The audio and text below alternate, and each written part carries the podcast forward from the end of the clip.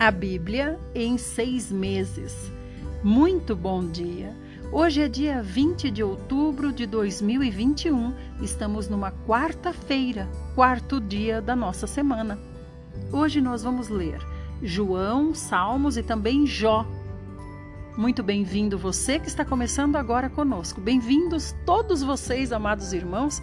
Como é bom estarmos juntos aqui buscando a Deus, buscando a palavra de Deus e Deus tem falado muito conosco. Pelo menos comigo, Deus tem falado todos os dias. É incrível. Obrigada pela companhia de vocês. Há muitos anos eu faço isso, lendo a Bíblia todos os dias e gravando áudios para mandar para as pessoas. Mas agora nós atingimos já a meta de mais de mil pessoas só aqui conosco, pessoas às quais eu mando diretamente os áudios aqui pelos grupos do WhatsApp, Telegram e também pelo Anchor. Mas ainda temos muitas outras pessoas que recebem porque vocês compartilham e eu nem fico sabendo mas o Senhor sabe. Todos nós estamos sendo agraciados por Deus porque estamos trabalhando para Ele. Vamos orar. Senhor Jesus, nós te agradecemos, Senhor, pelo teu imenso amor. Obrigada, Senhor, pelo teu coração sempre aberto para nos receber. Senhor, queremos estar junto de ti, no centro da sua vontade, no centro do seu querer. Queremos ser agradáveis a Ti, queremos cumprir o Teu plano, colaborar com a volta do Senhor Jesus e também colaborar com o estabelecimento, restabelecimento do reino de Deus aqui nessa terra. Ó oh, Senhor Deus, nós te amamos, te amamos porque o Senhor mesmo encheu o nosso coração do, do seu amor. Te amamos também, Senhor Jesus, e agradecemos por tudo, todos os dias, a todo instante, porque o Senhor cuida de nós nos dá o seu sangue que nos limpa e nos abençoa com essa leitura agora. Amém. Muito bem, nós vamos começar hoje com João 16, a partir do 25. A paz de Cristo vence as aflições. Essas verdades eu vos tenho dito através de uma linguagem figurada, mas o momento está chegando em que eu não mais falarei de forma enigmática mas vos direi claramente a respeito de meu Pai. Nesse dia pedireis em meu nome, e não digo que orarei ao Pai por vós, pois o próprio Pai vos ama, porque me amastes e crestes que eu vim de Deus. Eu vim do Pai e entrei no mundo, agora deixo o mundo e volto para o Pai. Então os discípulos de Jesus observaram-lhe Eis que agora falas claramente e não através de uma linguagem enigmática. Agora temos certeza de que tens pleno conhecimento de tudo, pois nem é necessário que verbalizemos as perguntas que nos inquietam. Por isso cremos que verdadeiramente vieste de Deus. Mas Jesus lhes respondeu: Credes agora? Pois chegará o momento e realmente a hora é esta quando sereis espalhados, cada um para sua família. Vós me deixareis sozinho, pois eu não estou desamparado, pois meu Pai está comigo.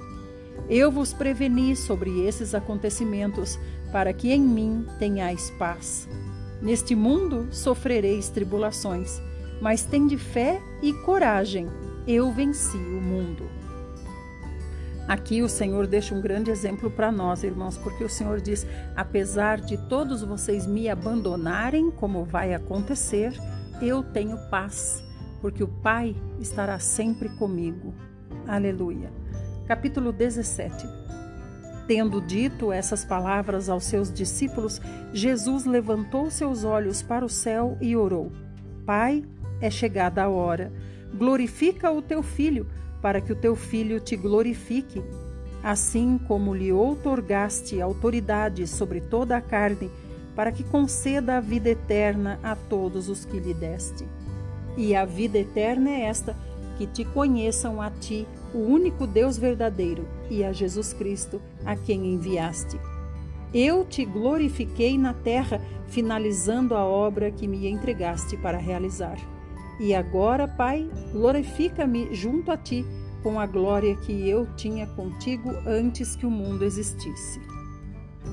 Irmãos, aqui a gente vê que o Senhor se, se consagrou a Deus, né?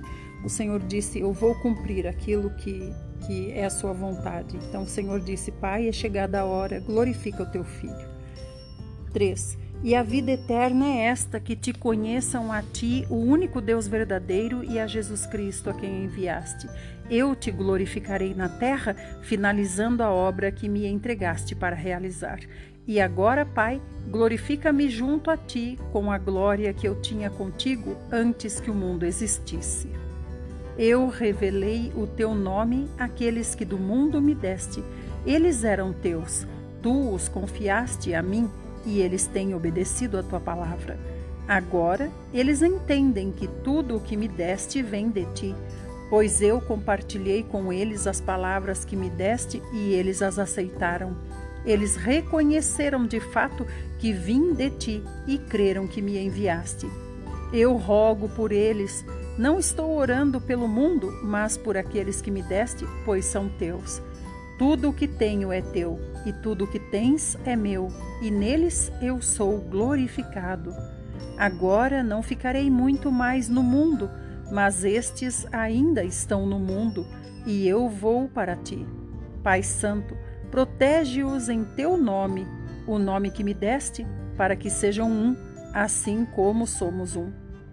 Enquanto eu estava com eles, protegi-os e os defendi em teu nome e nenhum deles se perdeu, exceto o filho da perdição, para que se cumprisse a Escritura. Mas agora vou para ti. Digo dessa forma, enquanto ainda estou no mundo, para que eles recebam a minha plena felicidade em seus corações. Eu lhes tenho transmitido a tua palavra, e o mundo os odiou, porque eles não pertencem ao mundo, como eu não sou do mundo. Não oro para que os tires do mundo, mas sim para que os protejas do príncipe deste mundo. Eles não são do mundo, como também eu não sou. Santifica-os pela tua verdade, a tua palavra é a verdade. Da mesma maneira como me enviaste ao mundo, eu os enviei ao mundo. Em benefício deles, eu me consagro, para que igualmente eles sejam consagrados pela verdade. Não oro somente por estes discípulos, mas igualmente por aqueles que vierem a crer em mim por intermédio da mensagem deles, para que todos sejam um, Pai, como tu estás em mim e eu em ti. Que eles também estejam em nós, para que o mundo creia que tu me enviaste. Eu lhes tenho transferido a glória que me tens dado, para que sejam um, como nós o somos eu neles e tu em mim, a fim de que sejam aperfeiçoados na unidade, para que o mundo conheça que tu me enviaste e os amaste, como também amaste a mim. Pai, eu desejo que os que me deste estejam comigo onde eu estou e contemplem a minha glória, a glória que me outorgaste, porque me amaste antes da criação do mundo.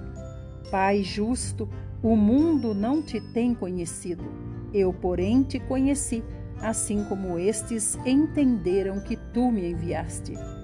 Eu lhes dei a conhecer o teu nome e ainda continuarei a revelá-lo, a fim de que o amor com que me amaste esteja neles e eu neles esteja. Capítulo 18 Tendo Jesus partilhado essas palavras, saiu acompanhado por seus discípulos e atravessou o vale de Quidron. Do outro lado havia um olival, onde entrou com eles. E Judas, o traidor, também conhecia aquele lugar, pois frequentemente Jesus se reunia ali com seus discípulos. Então, tendo Judas guiado um destacamento de soldados romanos, e alguns guardas enviados pelos chefes dos sacerdotes e fariseus, chegou a esse lugar com lanternas, tochas e armas. Entretanto, tendo Jesus pleno conhecimento de tudo o que viria sobre ele, saiu ao encontro deles e lhes perguntou: A quem procurais? Responderam-lhe: A Jesus de Nazaré. Ao que lhes respondeu Jesus: Eu sou Jesus e Judas, aquele que o traiu, estava com eles. Assim que Jesus lhes disse: Eu sou Jesus, Eles recuaram atônitos e caíram no chão. Então Jesus lhes perguntou de novo: A quem procurais? E eles disseram: A Jesus de Nazaré. Jesus lhes exclamou: Eu já vos disse que eu sou Jesus. Por isso, se é a mim que buscais, deixai estes homens seguirem seus caminhos. Isso aconteceu para que se cumprissem as palavras que ele dissera: Não perdi nenhum de todos os que me deste. Nesse momento, Simão Pedro, que portava uma espada, puxou-a da bainha e feriu o servo do sumo sacerdote, decepando-lhe a orelha direita. E o nome daquele servo era Malco. Então Jesus ordenou a Pedro: Embainha a tua espada Acaso não haverei de beber o cálice que o Pai me deu? Assim, o destacamento de soldados com o seu comandante e os guardas dos judeus prenderam Jesus e o amarraram, e o conduziram primeiramente a Anás, pois era sogro de Caifás, sumo sacerdote naquele ano. Ora, Caifás era quem havia sugerido aos judeus ser conveniente morrer um homem pelo povo. Simão Pedro e outro discípulo estavam seguindo Jesus. Por ser conhecido do sumo sacerdote, este discípulo entrou com Jesus no pátio da casa do sumo sacerdote. Entretanto, Pedro teve de ficar esperando do lado de fora da porta. O outro discípulo, que era conhecido do sumo sacerdote, voltou, falou com a criada encarregada da porta e levou Pedro para dentro. Então a jovem criada, encarregada da porta, perguntou a Pedro: Não és tu também um dos discípulos deste homem? Pedro respondeu: Eu não sou.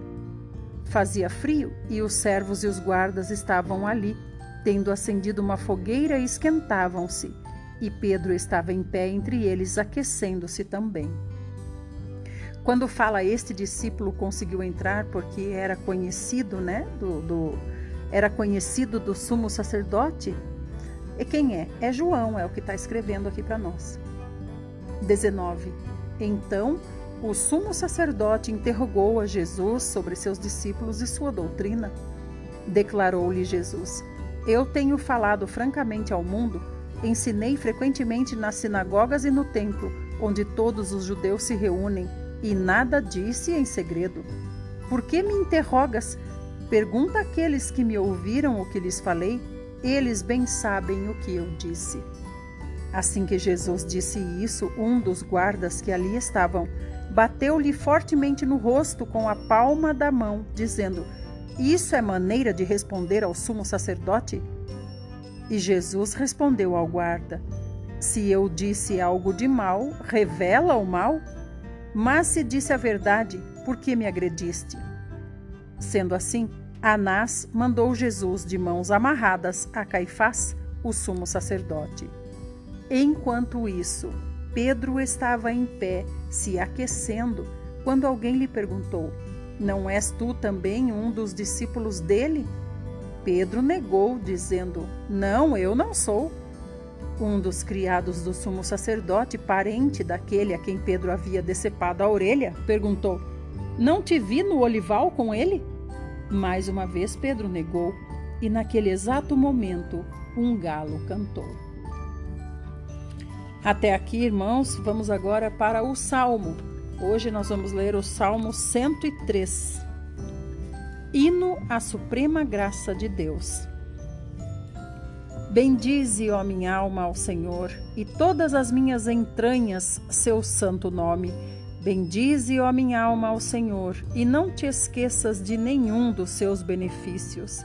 Ele quem perdoa todos os teus pecados e cura todas as tuas enfermidades, ele resgata da sepultura a tua vida e te coroa de amor e misericórdia. Ele sacia de bens a tua existência, de maneira que a tua juventude se renova com o vigor de uma águia. O Eterno realiza atos de justiça e de direito em favor de todos os oprimidos. Ele revelou seus caminhos a Moisés e aos israelitas, seus feitos maravilhosos.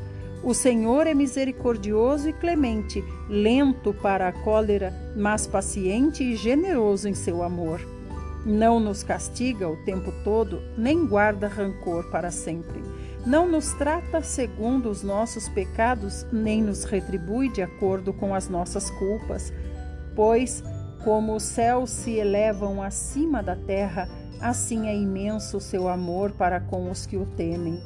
Quanto dista o Oriente do Ocidente, assim também ele afasta para longe de nós as nossas próprias transgressões. Como um pai se enternece pelos filhos, Assim, semelhantemente, o Senhor, com, tem, com compaixão, tem compaixão de todos aqueles que o temem. Porquanto ele conhece a nossa estrutura, lembra-se de que somos pó. A existência do ser humano é semelhante à relva, ele floresce como a flor do campo, que se esboroa quando o vento sopra e ninguém mais se lembra do lugar onde a planta estiver afirmada.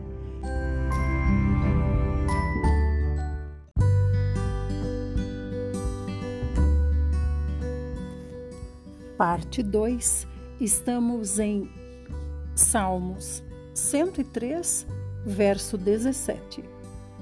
Mas o amor leal do Senhor é desde sempre e para sempre para aqueles que o temem, e sua justiça para os filhos de seus filhos, com todos os que guardam a sua aliança e se lembram de obedecer aos seus mandamentos.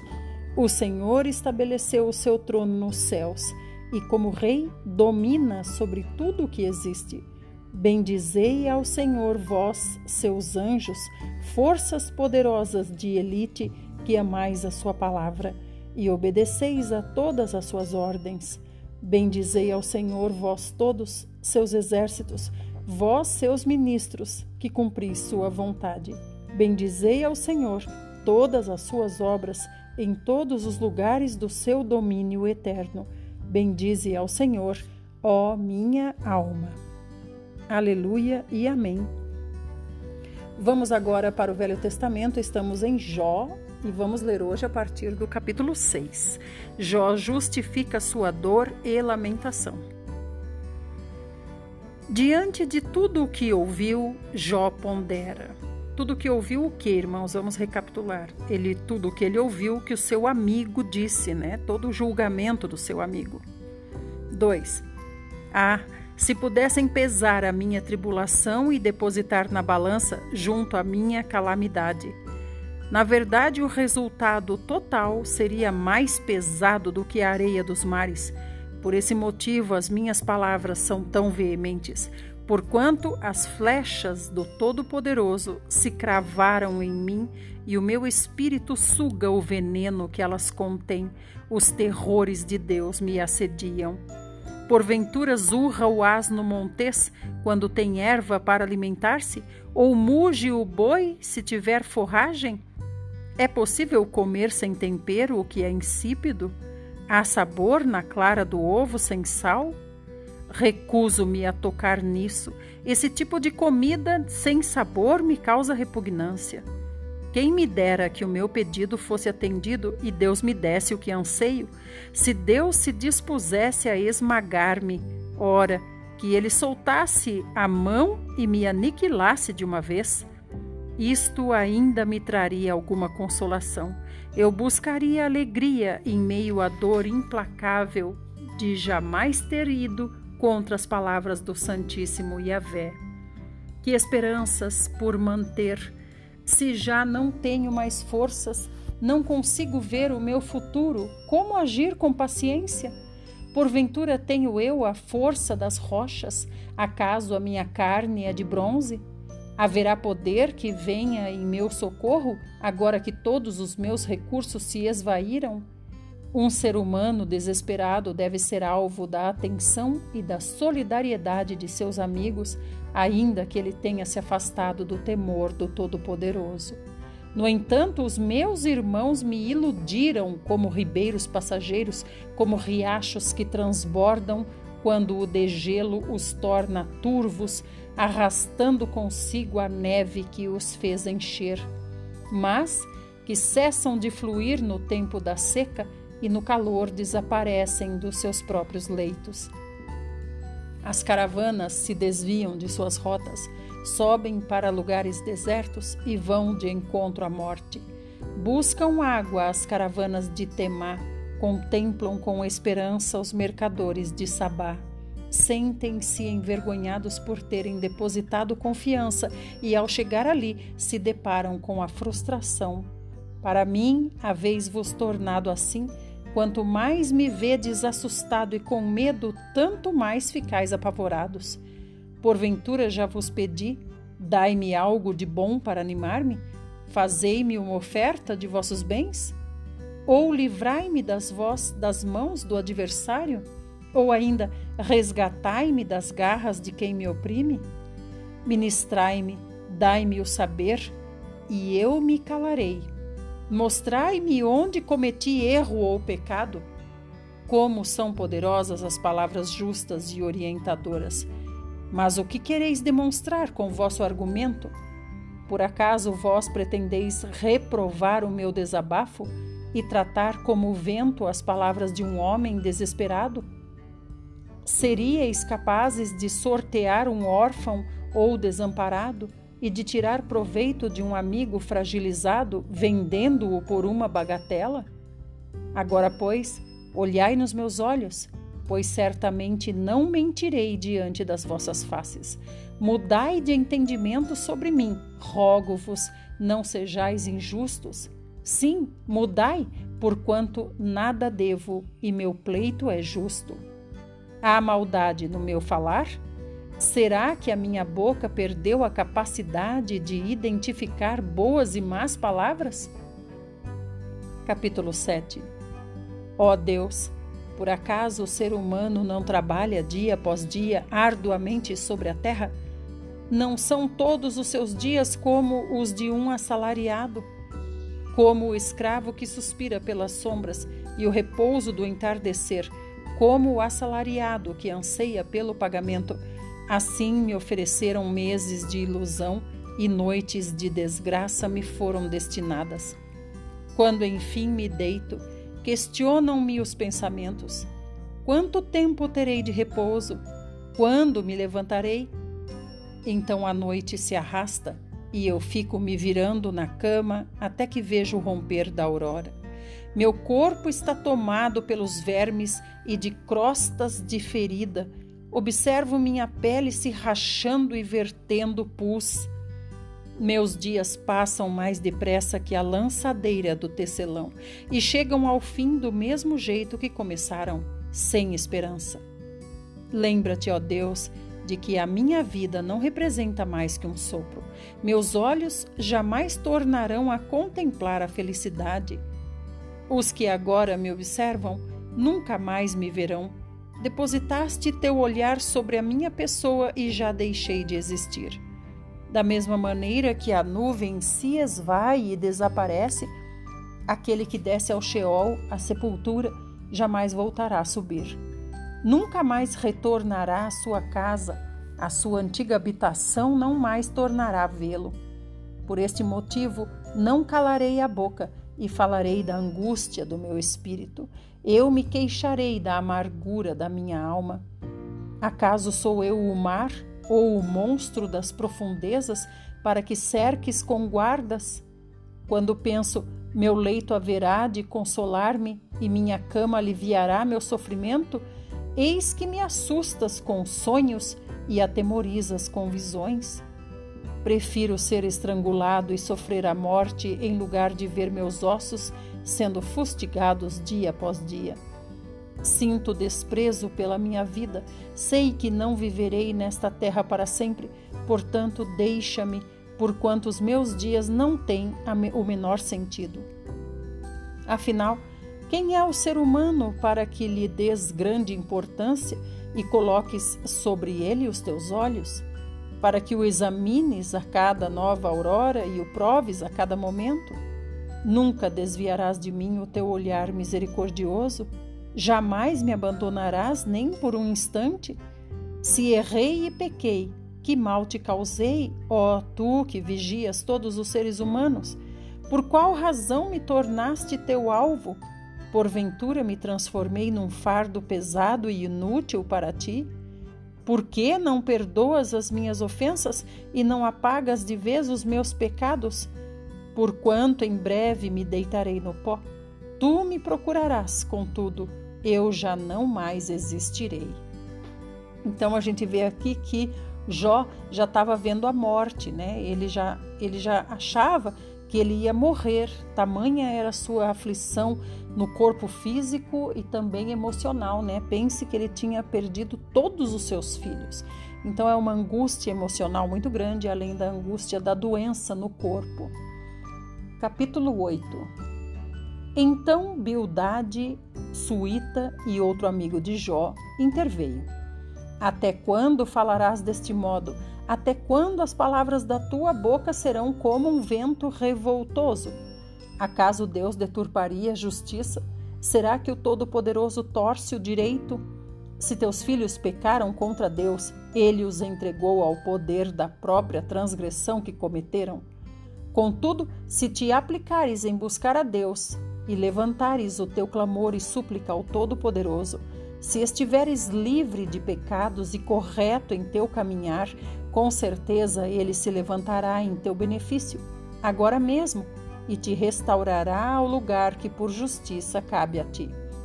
Então a gente vê que esse segundo amigo também veio para julgar. Você viu o que ele diz aqui? Os teus filhos devem ter transgredido, por isso que morreram. 7. O teu começo de vida parecerá pobre quando comparado ao futuro que desfrutarás em fartura e prosperidade. Indaga as gerações passadas e considera o aprendizado que seus pais acumularam. Porquanto nós surgimos ontem e nada sabemos sobre a vida, nossos dias na terra são como uma sombra ligeira. Será que eles não te ministrarão, não te ensinarão e não te exortarão? Ficarão calados e não te dirão palavras de sabedoria? Acaso brota o papiro fora do pântano? Pode o junco crescer sem água? Quando ainda está em flor e nem mesmo foi colhido, seca-se mais depressa do que qualquer tipo de erva. Assim são os caminhos de todos os que se esquecem de Deus, a esperança do ímpio se aniquilará, sua segurança será frustrada e a sua confiança será como uma teia de aranha. Ele se apoia em sua teia, mas ela não suportará. Segura-se, mas ela não resistirá. Ele é como a planta bem regada, que espalha seus brotos pelo jardim à luz do sol. Suas raízes se entrelaçam em torno de um monte de pedras e procuram lugar entre as rochas. Contudo, quando é arrancada do seu lugar, este a rejeita e afirma: Nunca te vi. E chega ao fim a alegria do seu caminho, é o final da vida sobre a terra e outras plantas brotam do solo em seu lugar. Entretanto, certamente Deus não rejeitará o justo e o correto, nem dará apoio àqueles que praticam o que é mal. Ele ainda encherá a tua boca de riso e os teus lábios de louvor. Os que te odeiam, teus inimigos, terão que se vestir de vergonha, e as casas dos ímpios serão totalmente destruídas. Capítulo 9 Jó tomou a palavra e declarou: Na verdade, sei muito bem que tudo isso é verdade. Contudo, pode o mortal ser justo diante de Deus? Ainda que desejasse questionar a Deus, não conseguiria reunir argumentos plausíveis nenhuma vez em mil tentativas. Ora, Deus é verdadeiramente sábio de coração e poderoso em forças? Quem já debateu com ele e ficou em paz? Ele é o que de fato transporta montanhas sem que elas nem mesmo percebam, e em sua ira as coloca de cabeça para baixo em um instante. Deus é quem sacode a terra e a tira do lugar e faz estremecer todos os seus fundamentos dá ordens ao sol e ele deixa de brilhar. Ele veda e esconde a luz das estrelas. Só Deus é capaz de estender o próprio universo e pode caminhar sobre as ondas do mar. Olha aqui, ó, aqui já é uma, uma profecia, né? Porque o Senhor Jesus depois caminhou sobre as ondas do mar. Ele é o criador de todos os grupamentos estelares, a Ursa, o Órion, as Pleiades e as magníficas constelações do sul. Deus é quem realiza portentosos feitos, maravilhas que não se pode contar. Ele passa perto de mim, mas não o consigo visualizar. Vai passando adiante, mas sequer o percebo. Com um gesto, ele apanha a presa que deseja. Quem pode impedi-lo? Quem lhe questionará? Por que estás fazendo isso? Deus não refreia a sua ira. Até o monstro do caos e do mar, o séquito de Raabe, curvou-se em rendição diante dos seus pés quanto menos poderei eu replicar-lhe. Como poderei questioná-lo ou encontrar razão para com ele argumentar? Embora inocente, eu jamais teria o direito de contestá-lo. Tenho que reconhecer quem sou e rogar misericórdia ao meu juiz. Ainda que me fosse possível convocá-lo ao tribunal e ele se apresentasse, mesmo assim, não acredito que isso faria dar ouvidos ao meu caso. Deus me esmaga como uma tempestade, porquanto esse é seu propósito, e sem que eu lhe dê motivo, aumenta as minhas feridas. Ele não me deixa nem respirar e enche de amargura a minha vida. Deveria eu recorrer à força? Nem pensar. Ele é a força. Ao tribunal? Quem o intimidaria? Quem o intimaria? Sou inocente e sincero mas as minhas palavras me condenariam e me declarariam culpado. Sim, sou inocente, mas não considero a mim mesmo, desprezo a minha vida. Do meu ponto de vista, tudo ocorre sobre um mesmo plano. Ele destrói tanto o íntegro como o ímpio. Vamos continuar no próximo.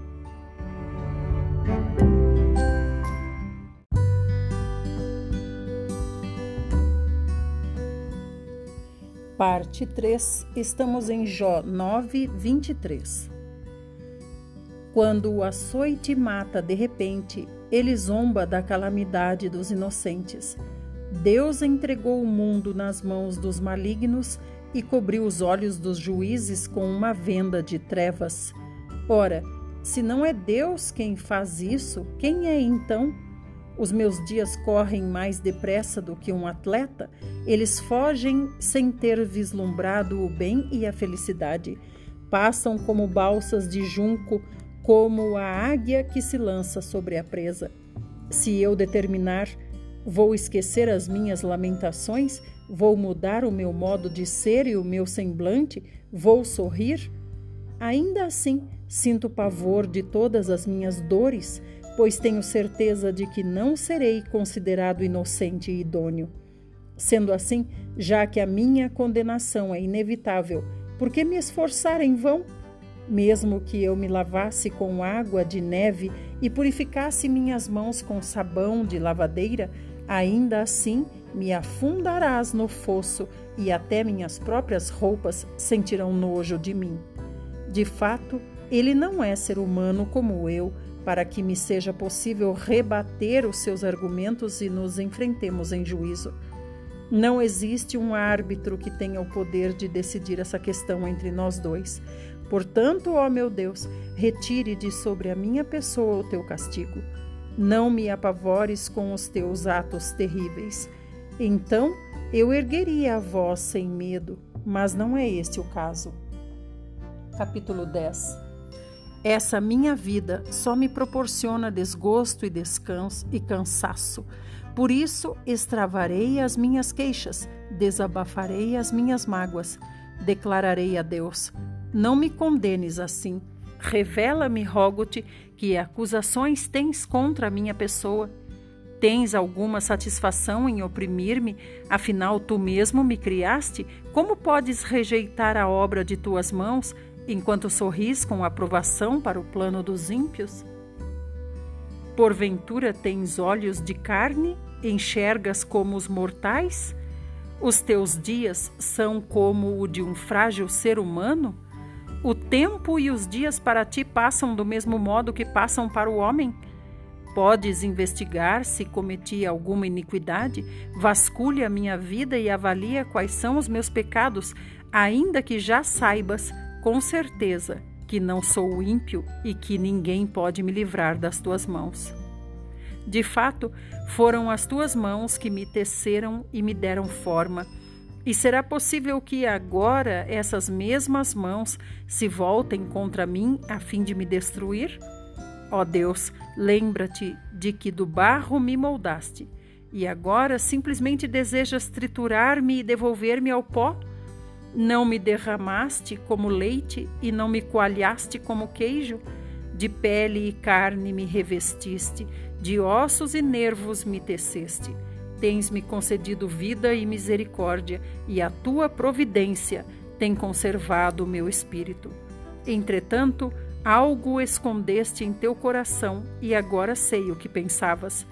Se eu errasse e pecasse, estarias me observando e não permitirias que eu escapasse sem a devida punição por qualquer mal que tivesse praticado.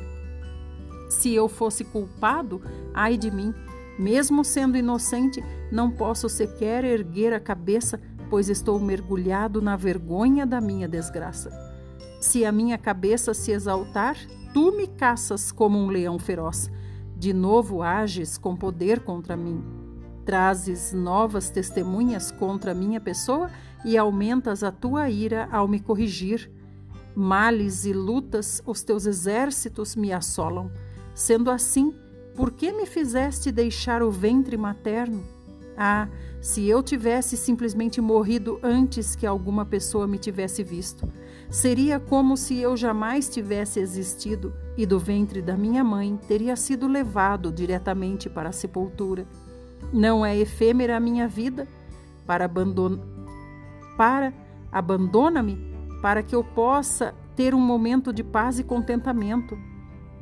Antes que eu vá para o lugar do qual não é mais possível retornar, para a terra do desconhecido, do silêncio e das densas sombras, terra de trevas fechadas como a noite mais escura, lugar do caos absoluto, onde a própria luz é como a escuridão eterna. Até aqui, meus queridos. Você sabia que o livro de Jó é o primeiro da Bíblia? O primeiro na ordem cronológica foi o primeiro a ser escrito? E a gente vê que ele é um livro poético, né? A fala dele é como se fosse em poesia. Mas aqui, muito, é, se nós nos comparamos com Jó, né? Mesmo sem entender, a gente faz os nossos julgamentos. Nós não somos é, tardios em ouvir nós somos rápidos demais em falar, assim como Jó. Mas daqui a pouco nós já vamos ver como Deus vai falar com ele. Muito bem, essa é a nossa porção para o dia de hoje. Que o Senhor nos abençoe, nos guarde e continue falando conosco. Apesar de não continuarmos lendo, o Senhor continua trabalhando no nosso espírito. Fiquem com Deus e até amanhã, se assim o nosso bom e querido protetor o fizer.